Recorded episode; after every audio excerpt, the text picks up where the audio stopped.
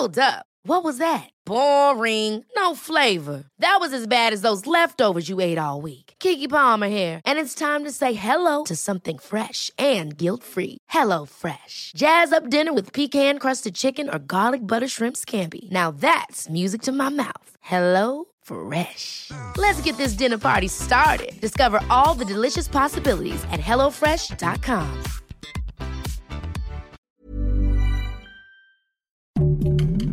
Heraldo Podcast, un lugar para tus oídos.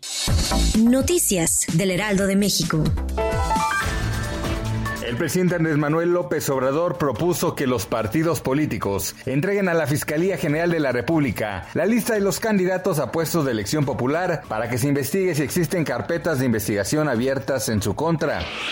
López Obrador indicó que durante la manifestación feminista del 8 de marzo hubo mucha desinformación y se difundió, por ejemplo, que había francotiradores en Palacio Nacional, pero no fue así, ya que se trata de una acción para evitar que drones se acercaran al recinto. Las fuertes lluvias y el devastador calor que azotan el archipiélago estadounidense provocaron que el gobernador David Ige declarara el estado de emergencia en Hawái. Las tormentas ya provocaron inundaciones y deslizamientos de tierra, así como el desalojo de miles de personas y un sinfín de daños materiales.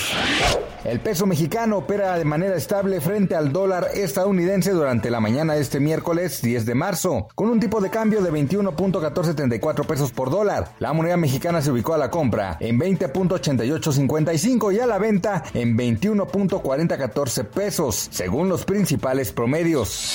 Noticias del Heraldo de México.